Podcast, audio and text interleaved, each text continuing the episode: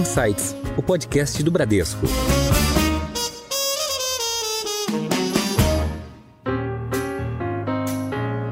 Olá, bem-vindos a mais um episódio do Insights, o seu podcast semanal com ideias que provocam um novo jeito de pensar. Eu sou a Priscila Forbes e hoje nós vamos conversar com a Natura. Como crescer e conservar? Qual é o papel de uma empresa no desenvolvimento sustentável? Para falar sobre esse e outros desafios, fomos atrás de uma das marcas mais valiosas do país, a Natura. A empresa está atuando fortemente para criar um mercado de carbono e, mesmo diante dos desafios atuais, ela segue inovando com proteção e força no mercado em que atua. É sobre este e outros assuntos que hoje nós vamos receber aqui no Insights o CEO e presidente executivo do Conselho de Administração da Natura Co, o Roberto Marques. Roberto, seja bem-vindo ao Insights. Obrigado, Priscila. Um prazer estar aqui com vocês. Boa tarde a todos. Feliz de estar aqui nessa conversa com vocês. Bem-vindo. E quem está conosco para essa conversa também é o diretor executivo do Bradesco, Bruno Butker. Bruno, bem-vindo ao Insights. Obrigado, Priscila. Obrigado, Roberto, por estar aqui com a gente. É um prazer estar aqui com vocês. Roberto, começando aqui com você, na visão da Natura Co, como resolver esse dilema de obter o crescimento, mas ao mesmo tempo conservar o meio ambiente? Priscila, essa é uma pergunta interessante, né? E eu acho que tem já um primeiro ponto na resposta, que é a gente não enxerga isso como um dilema. E eu acho que historicamente a Natura e hoje a Natura Co tentam realmente conciliar o que a gente chama de desenvolvimento econômico e conservação ambiental. Natura, por exemplo, vem trabalhando na Amazônia há mais de 20 anos e tem um relacionamento com mais de 30 comunidades abrangendo aí mais de 7 mil famílias no modelo de comércio justo. Mas não é só a Natura. Né? A gente hoje, como grupo Natura Co., presente em mais de 100 países, a própria Body Shop trabalha também com as comunidades locais, com mais de 15 comunidades, algumas delas na América Central, na própria África. A própria Isop agora, que é baseado na Austrália, começa a trabalhar com comunidades no oeste australiano. Então, é sim possível pensar em desenvolvimento e conservação ao mesmo tempo. O que acho que é importante nesse dilema que você coloca é ter muito claro a necessidade de trabalhar a inovação, de fazer diferente. Não é fazer menos ou não fazer, mas fazer diferente. A Natura, por exemplo, nesses anos de Amazônia, já tem um dado importante de conservação de quase 2 milhões de hectares de floresta trabalhando com as comunidades locais, alavancando a inovação através da biodiversidade, que está presente em muitas das nossas fórmulas e que trazem benefícios tangíveis para os seus consumidores, para a nossa rede de consultoras, revendedoras. Então, na verdade, não é uma questão de, de, de dilema, mas é uma questão de como trabalhar inovação um modelo de desenvolvimento econômico e, ao mesmo tempo, conservação ambiental e com um protagonismo das comunidades locais que dependem das florestas, no caso da Amazônia, para a subsistência. Né? Então, eu acho que esse é, como você coloca, o dilema, mas que tem um princípio de não olhar como um dilema, olhar sim como uma maneira de conciliar as duas coisas e fazer diferente. Roberto, e como você mencionou, né, nesses mais de 20 anos que a Natura atua na Amazônia, né, promovendo sustentabilidade e remuneração justa dos trabalhadores da região, o que, que você acredita que foram aprendizados, que foram lições que foram trazidas para a companhia? São lições, Bruno, super importantes e que tem um aprendizado quase que diário. Né? Acho que a gente continua aprendendo e, primeiro, é ter a clareza de que a gente não tem todas as respostas e a importância de trazer outros atores para a mesa, para fazer parte da solução, né? inclusive as próprias comunidades locais. Isso eu acho que é um fator muito relevante. Eles têm que ter um protagonismo, tanto do ponto de vista da própria remuneração, mas do ponto de vista da busca de soluções. Esse é um ponto relevante. Segundo, a gente tem uma presença também de um laboratório, de uma fábrica no estado do Pará, que busca realmente trazer a inovação. A Amazônia, por exemplo, é uma das talvez maiores áreas de riqueza do mundo em biodiversidade, muito rica. Mas para poder realmente exercer essa vocação, é importante pesquisa, é importante investimentos nessas áreas para poder propiciar o que ela pode oferecer de melhor, não só para o Brasil, mas para o mundo. Então, eu acho que tem esse aprendizado mais de coletivo, de como pensar o coletivo, como trazer ciência, como trazer inovação, como trazer as comunidades locais. O próprio governo tem que ter um papel também importante nisso, com relação a incentivos para iniciativas ligadas à biodiversidade. Então, tudo isso acho que faz parte de um conjunto de aprendizados que a gente tem visto ao longo desses 20 anos, que sem isso é impossível criar esse impacto positivo. Né? Então, eu, eu, diria que um dos aprendizados mais importantes é essa noção da interdependência e do coletivo, né? para encontrar as soluções que façam com que tanto o desenvolvimento sustentável e a preservação do ecossistema e como a gente aproveitar essa riqueza da Amazônia preservando a floresta, eu acho que são elementos relevantes aí para serem considerados e para que a gente continue aprendendo ao longo dessa jornada. Roberto, a gente fala cada vez mais em ESG, que aliás é um tema que permeia vários dos episódios aqui no Insights. E hoje esse tema é tão onipresente que a gente sabe que o investidor hoje, tanto o investidor pessoa física quanto o gestor de fundos de investimento, ele vai procurar ali ações de empresas que não apenas estão dando lucros, mas que satisfaçam esses critérios, né, de sustentabilidade ambiental, de impacto social e de governança corporativa. Né? E, ao mesmo tempo, o consumidor também está muito mais consciente e exige isso das marcas que ele compra. Né? Ele quer comprar marcas que sejam responsáveis. Então, queria te perguntar: claro que vocês têm inúmeras iniciativas, você já citou algumas, né? na Amazônia, por exemplo, mas como que o SG permeia né, a cultura da Natura e como que isso é divulgado, inclusive, né, para o mercado? É, a cultura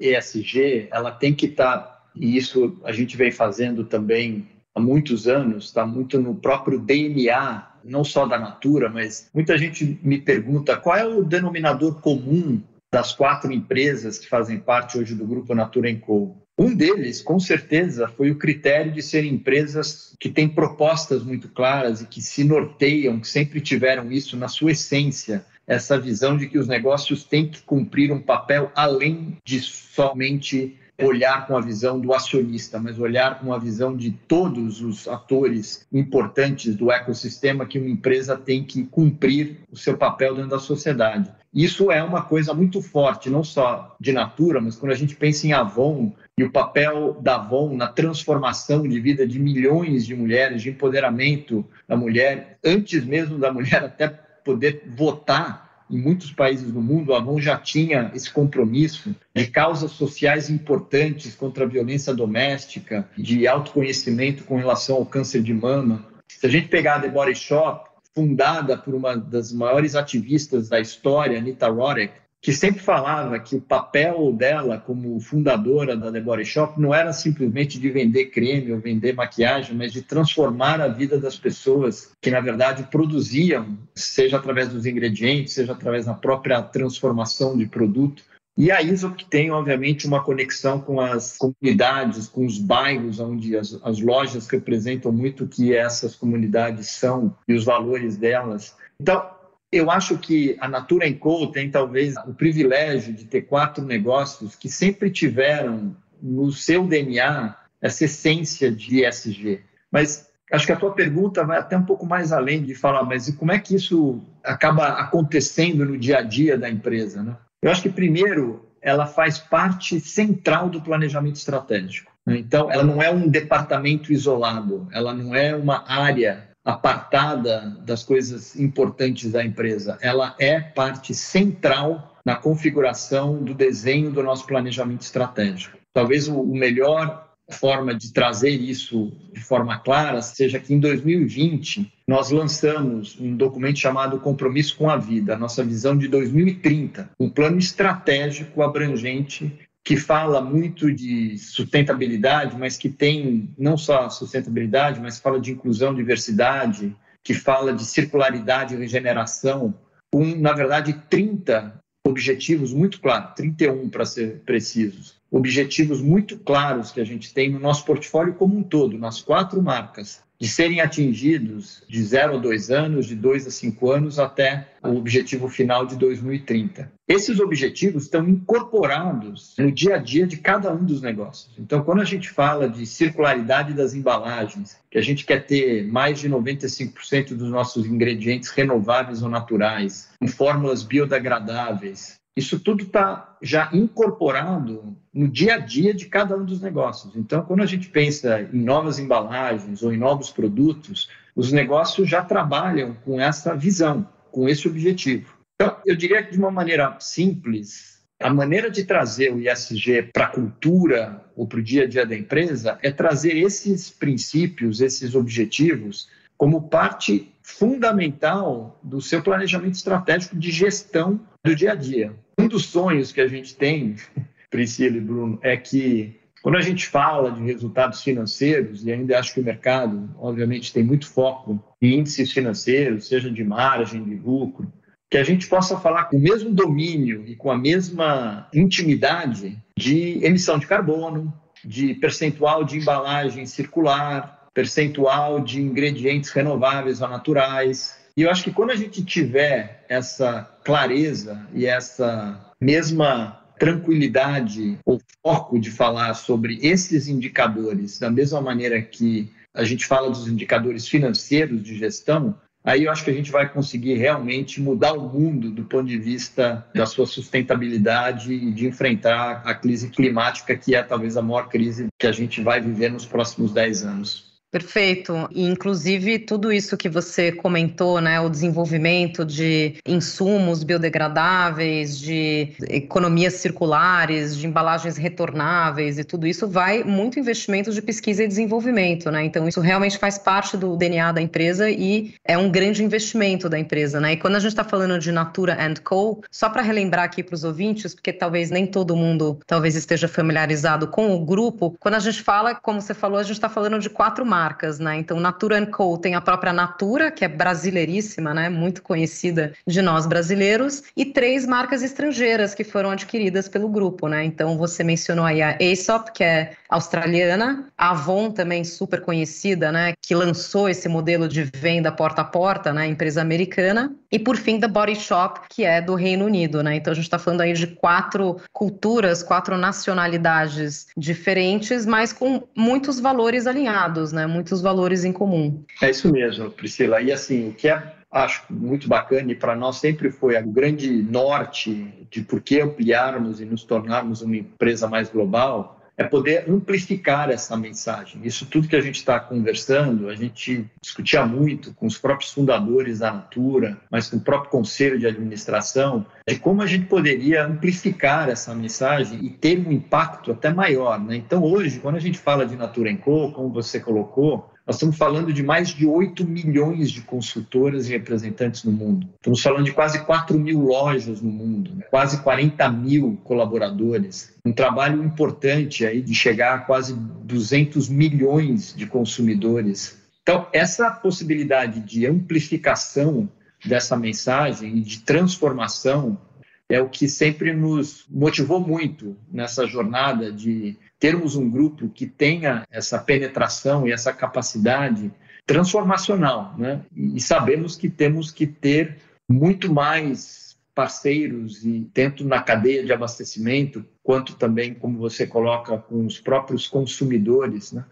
Parte muito importante desse sistema, desse ecossistema, mas a, a capacidade que a gente tem de poder realmente ter um impacto passou a ser muito grande. E eu vou te dar um exemplo, que acho que talvez é um dos mais, para mim, mais bonitos que aconteceram de um tema muito, muito complicado, muito, na verdade, perverso, que foi a violência doméstica, que ela é muito presente em muitos dos mercados que a gente atua e que durante a pandemia a gente viu exatamente em função de muito delas mulheres terem que terem ficado nas suas casas, na verdade, elas foram presas no ambiente mais perigoso do exercício da brutalidade da violência doméstica. E as quatro marcas se uniram numa campanha global de isoladas, mas nunca sozinhas, para criar mais entendimento e conexão com organizações locais, etc., para ajudar num momento muito complicado, que foi no pico da pandemia, onde as pessoas acabaram tendo que ficar nas suas casas e que talvez era um ambiente mais inseguro para essas mulheres, né?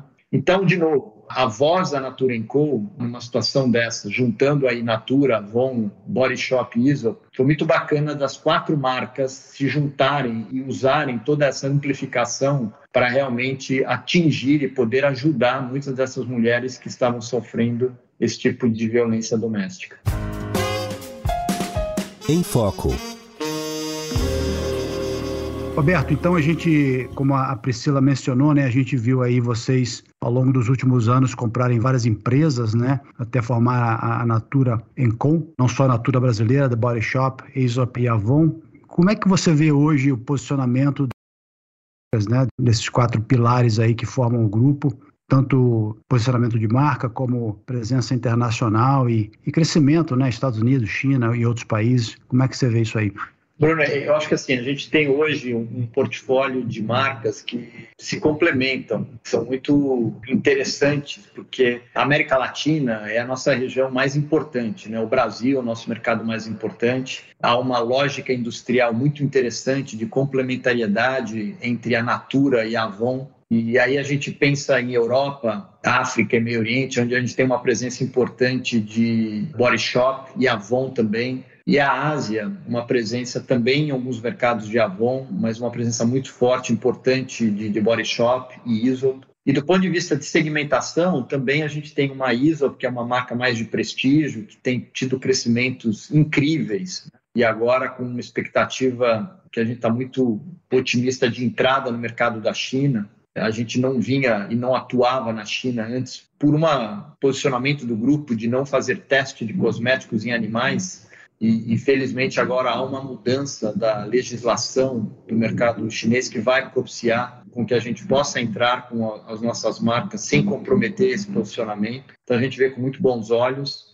então, a gente tem uma complementariedade com o ISO, com uma marca mais de prestígio, a Body Shop Natura com uma marca com um preço mais intermediário, e aí uma Avon, que realmente é a nossa marca que tem maior penetração nos lares a nível mundial, né? histórico, uma marca de mais de 130 anos, de novo, que transformou modelos de negócio, criou a venda por relação, tem essa pegada de transformação das mulheres, de empoderamento das mulheres, e muito hoje, muito atual, né? E o modelo tem evoluído, modelo de que a gente chama de social selling, modelo de relação, mas agora acontecendo no ambiente digital, né? agora numa omnicanalidade, onde a gente tem mais quase 4 mil lojas hoje também, dando experiências diversas para os consumidores comprarem produtos do grupo.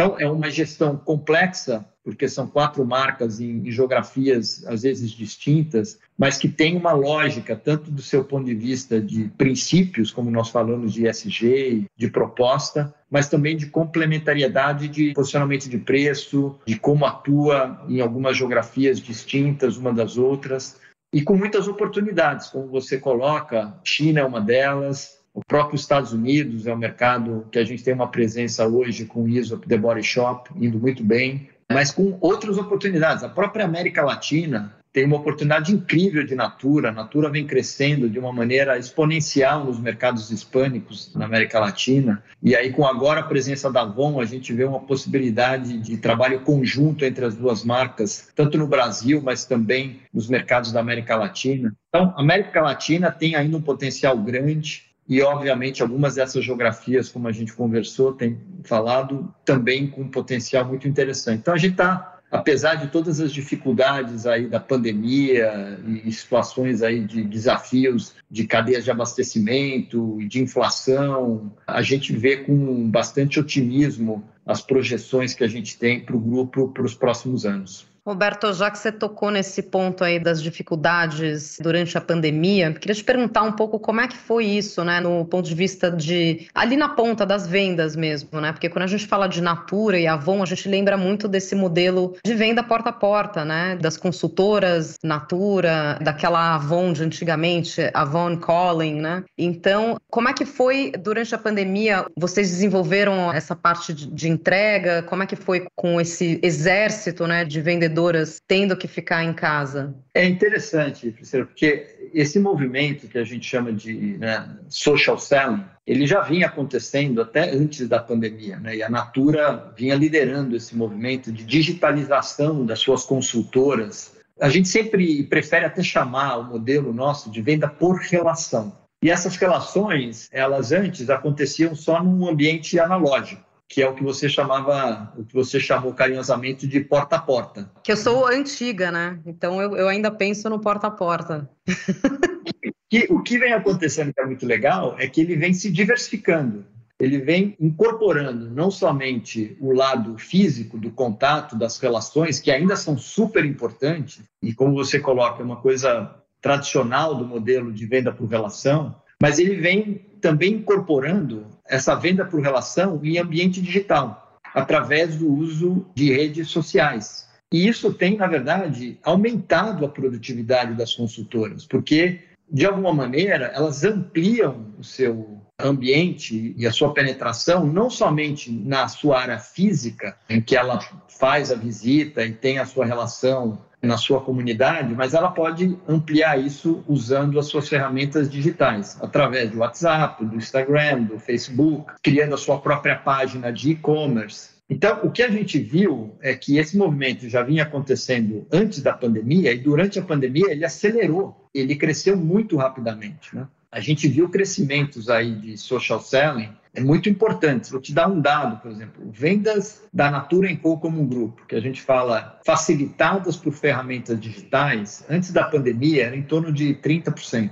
Hoje nós estamos falando de mais de 52%, ou seja, mais de 20 pontos de crescimento de vendas do grupo como um todo, que a gente chama facilitado por uso de ferramentas digitais. Então, essa tendência, na verdade, ela acelerou durante a pandemia, o que é importante porque a gente quer que isso também aconteça com a Avon. É, a própria The Body Shop, pouca gente sabe, mas ela também tem um componente de venda por relação que é chamado Body Shop at Home, que existia apenas no mercado da Inglaterra, de Reino Unido e Austrália, e agora a gente está entrando também nos Estados Unidos com esse modelo. Então, a venda por relação acontecendo num espaço analógico, ele tem evoluído e incorporado a parte digital. E a gente vê isso como uma tendência que vai continuar. Ele não substitui 100%, obviamente, a venda por relação pessoal, né? e obviamente com a reabertura de alguns mercados, a gente espera que isso retome os eventos em pessoa, tendo essa relação que é muito importante para o modelo de venda por relação, mas não tem dúvida que essa digitalização do modelo é uma coisa que já vinha acontecendo antes e acelerou durante a pandemia. Em alta. Roberto, ainda nesse tema né, de venda por relação e, e, o tema digital, a gente nota que esse crescimento realmente aconteceu, né? Mas vocês também abriram algumas lojas, né? Vocês abriram lojas físicas, né? Então, como é que fica esse mix, né? E como é que fica esse modelo de negócios pela sua internacionalização em vários países, né, vários mercados com culturas diferentes. Ele vai ser um mix. Existem outros países em que a, a venda por relação também pode, pode ser feita, como aqui no Brasil? Que eu chamo da omnicanalidade, é você ter condição de trabalhar várias opções de canais para poder criar a experiência com a marca é importante. Obviamente, a Natura e a Avon têm a venda por relação no seu core, e tanto como nós falamos, no ambiente analógico como no ambiente digital, e a gente quer ampliar isso. Né? Mas, mesmo nesse modelo, a presença de loja é importante, a gente tem visto isso, como você colocou bem na, na própria Natura, onde a loja traz uma possibilidade de experimentação, de conhecimento de marca, ajuda na imagem da marca, ajuda a própria rede de, de consultoras. A gente tem um modelo em que as consultoras são franqueadas, têm a sua loja. Então, consultoras que têm aí um nível de, de negócio importante com a Natura, às vezes preferem optar em abrir a sua loja. E a gente tem trabalhado nisso e tem dado muito certo. Tá? O modelo está indo muito bem. Então, a gente tem algumas lojas próprias e muitas das lojas são, na verdade, lojas das próprias consultoras franqueadas que trabalham a marca. Agora, o que, esse modelo vai permitir? Se você imaginar a digitalização e a possibilidade de entrega, até criar uma, um, um sistema, uma cadeia, aí, um ecossistema muito interessante, onde um consumidor pode comprar de uma consultora e essa consultora, na verdade, não ter o produto e, ter uma loja e, a, e, o consumidor vai e pega o produto na loja de uma outra consultora. Né? Então, a gente cria toda essa, essa capilaridade que vai facilitar muito o processo logístico também. Essa complementariedade de canal, a digitalização do modelo de venda de relação e a complementariedade de outros canais, como próprias lojas, como você colocou, sejam lojas próprias ou sejam lojas franqueadas das próprias consultoras, é uma coisa que a gente vê como um modelo que pode ser expandido, sim, para outras geografias. A gente, na América Latina, já começa também a expandir a presença de lojas de Natura em mercados como Argentina, como Chile. É, recentemente abrimos uma loja no México. Então a gente vê isso como uma oportunidade muito interessante de não só crescer a marca Natura, mas até poder exportar esse modelo para a Avon, por exemplo. E é uma coisa que faz parte do nosso planejamento aí para os próximos anos. Falando um pouco aqui da cadeia toda ali, né, da cadeia de fornecedores até a ponta final ali, o consumidor final, como as marcas já têm essa cultura de sempre trabalhar com os melhores ingredientes, nesse esforço também de serem ingredientes sustentáveis ou biodegradáveis, embalagens também, como é que é a receptividade com, com esses fornecedores que, por vezes, acabam incorrendo em um custo mais alto, né, para se adequar a esses, a esses requisitos de, de essas melhores práticas, né, do, do ponto de vista ambiental e também para o cliente, né, porque esse custo acaba sendo pelo menos em parte, né, repassado ao cliente, mas o, o cliente está preparado para isso, ele já exige isso e ele fica feliz em pagar mais, sabendo que aquilo é um produto de origem, que todos os ingredientes têm algumas certificações e, e assim por diante? Priscila, ótima pergunta. É um tema, obviamente, que a gente discute quase que diariamente como pensar isso, mas tem um princípio que a gente coloca que é interessante, né? Eu sempre falo isso. Antes de a gente chamar essas pessoas né, de, de consumidores ou clientes, a gente não pode esquecer que eles são cidadãos.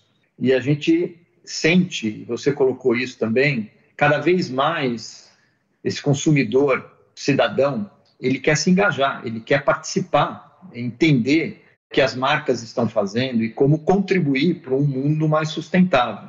Então, cabe a nós, cada vez mais, melhorar a nossa comunicação do que estamos fazendo. A Natura vem fazendo isso brilhantemente com relação aos seus ingredientes da biodiversidade, explicando os seus benefícios de produto, mas também a origem desses ingredientes. E a gente vê que, na verdade, acaba sendo bom para toda a cadeia. É bom para o cliente ou consumidor ou cidadão, porque acaba tendo um produto mais sustentável, com ingredientes mais naturais, da biodiversidade, com benefícios superiores, com benefícios reais de, de entrega de qualidade de produto, seja através de um creme, seja através de um shampoo, seja através de uma maquiagem. É bom para a companhia, porque na verdade são produtos inovadores que trazem uma vantagem competitiva. É bom para a comunidade, que na verdade consegue ter até uma renda maior através desse trabalho da cadeia de fornecimento. Então, na verdade, assim, ponto fundamental é trabalhar inovação, inovação com impacto positivo. Se essa inovação de verdade ocorre, ela pode tanto representar um diferencial competitivo e aí tanto do ponto de vista de preferência do consumidor e de escolha passa a ser relevante, mas também não necessariamente acaba gerando um custo maior. Às vezes pode ser até o contrário. Vou te dar um exemplo que tem tido um sucesso incrível, que são as embalagens de refis. A gente criou uma estação de refil nas lojas da Body Shop. E os testes que fizemos, onde a gente trocou as embalagens do refil de alumínio e é uma estação de refil, parece como se você tivesse tirado um shopping. Você vai na loja e você tem vários produtos que você na verdade, coloca o produto diretamente nessa embalagem de refil. Ela é mais econômica para o consumidor, que não precisa ficar pagando a cada vez uma embalagem nova. Ela é muito mais sustentável e ela cria uma experiência muito interessante para o cliente vir na loja, ter essa experiência. Então, não necessariamente, esse é outro um pouco de dilema que você coloca, soluções sustentáveis não necessariamente são mais custosas elas podem, na verdade, até trabalhar de uma maneira mais econômica para o cliente ou para o cidadão. O importante é você comunicar isso, ter transparência e buscar inovação. Inovação com impacto positivo. Acho que cada vez mais empresas, em qualquer setor, né, que procurem trabalhar de maneira sustentável, colocar esses objetivos de trabalhar mais inovação, comunicar isso de maneira clara para o seu cliente. Eu, na verdade, acho que acaba criando uma proposta vencedora no mercado. E a gente tem nos cobrado muito disso, temos muito ainda que fazer e muito que aprender, mas é, é, é, acho que com essa visão de, de inovação e, e de comunicação cada vez mais transparente com os nossos consumidores ou com os cidadãos. Perfeito. Roberto, falando um pouco agora de pessoas, né? Eu acho que, dado tudo que a, que a Natura se tornou como empresa e representa, ela atrai muitos profissionais para trabalhar com ela. Né? O que, que você acha, o que, que na, na sua opinião, atrai o, o jovem talento hoje para vir, vir trabalhar na empresa? O que a gente tem visto em conversas é assim, mudou muito, né? Hoje os jovens talentos, eles têm uma proposta acho que muito mais bacana do que talvez da minha geração, talvez pensasse mais só do lado econômico, ou de trabalhar em empresa grande, ou ter mais estabilidade de emprego. Eu acho que hoje o jovem quer realmente trabalhar em empresas que tenham muito essa pegada de, sabe, de, de impacto positivo, do que, que elas representam. Eles procuram um propósito, né? Exatamente. Propósito é, é muito importante. E quando a gente fala de propósito, também acho que assumir também áreas que a gente não está legal e que precisa melhorar e, e, ser mais transparente também sobre isso, porque tem muitas áreas e até nos nossos compromissos que a gente tem que a gente está longe de onde a gente precisa estar. Tá. Mas eu acho que essa turma que está vindo aí tem muito essa coisa de trabalhar com propósito e buscar experiências distintas. Né? Então, essa coisa de muita estabilidade, você ficar na mesma área, fazendo a mesma coisa por muito tempo, também eu acho que tem mudado muito. As pessoas querem experiências diferentes, querem aprender coisas novas, né? O que a gente vê é um pouco essa combinação de proposta, de valores, de impacto positivo e de aprendizados novos, de experiências distintas. Eu acho que um pouco essa é a visão e um pouco o que a gente tem visto em processos aí de recrutamento e de conversa e, e buscar também diversidade. Eu lembro que também no começo da minha carreira, sabe, as empresas buscavam um certo número de faculdades, um certo tipo de perfil. Eu acho que hoje também isso tem mudado muito e a gente tem buscado expandir a base, às vezes trazer gente com perfis e experiências totalmente distintas, às vezes nem com um grau de faculdade, às vezes experiências diversas. Eu acho que hoje é, é muito importante na composição do seu talento e do grupo. Então, eu acho que isso tem mudado muito e acho que tem mudado para melhor. Eu acho que essa geração traz esse pensamento que eu acho que é muito mais rico do ponto de vista de buscar pensamentos diferentes, experiências diferentes, é, backgrounds diferentes, o que eu acho que vai fazer com que as empresas que abracem esse tipo de conceito muito mais fortes, muito mais ricas com relação à sua dinâmica de gestão. Essa que é a verdadeira diversidade, né?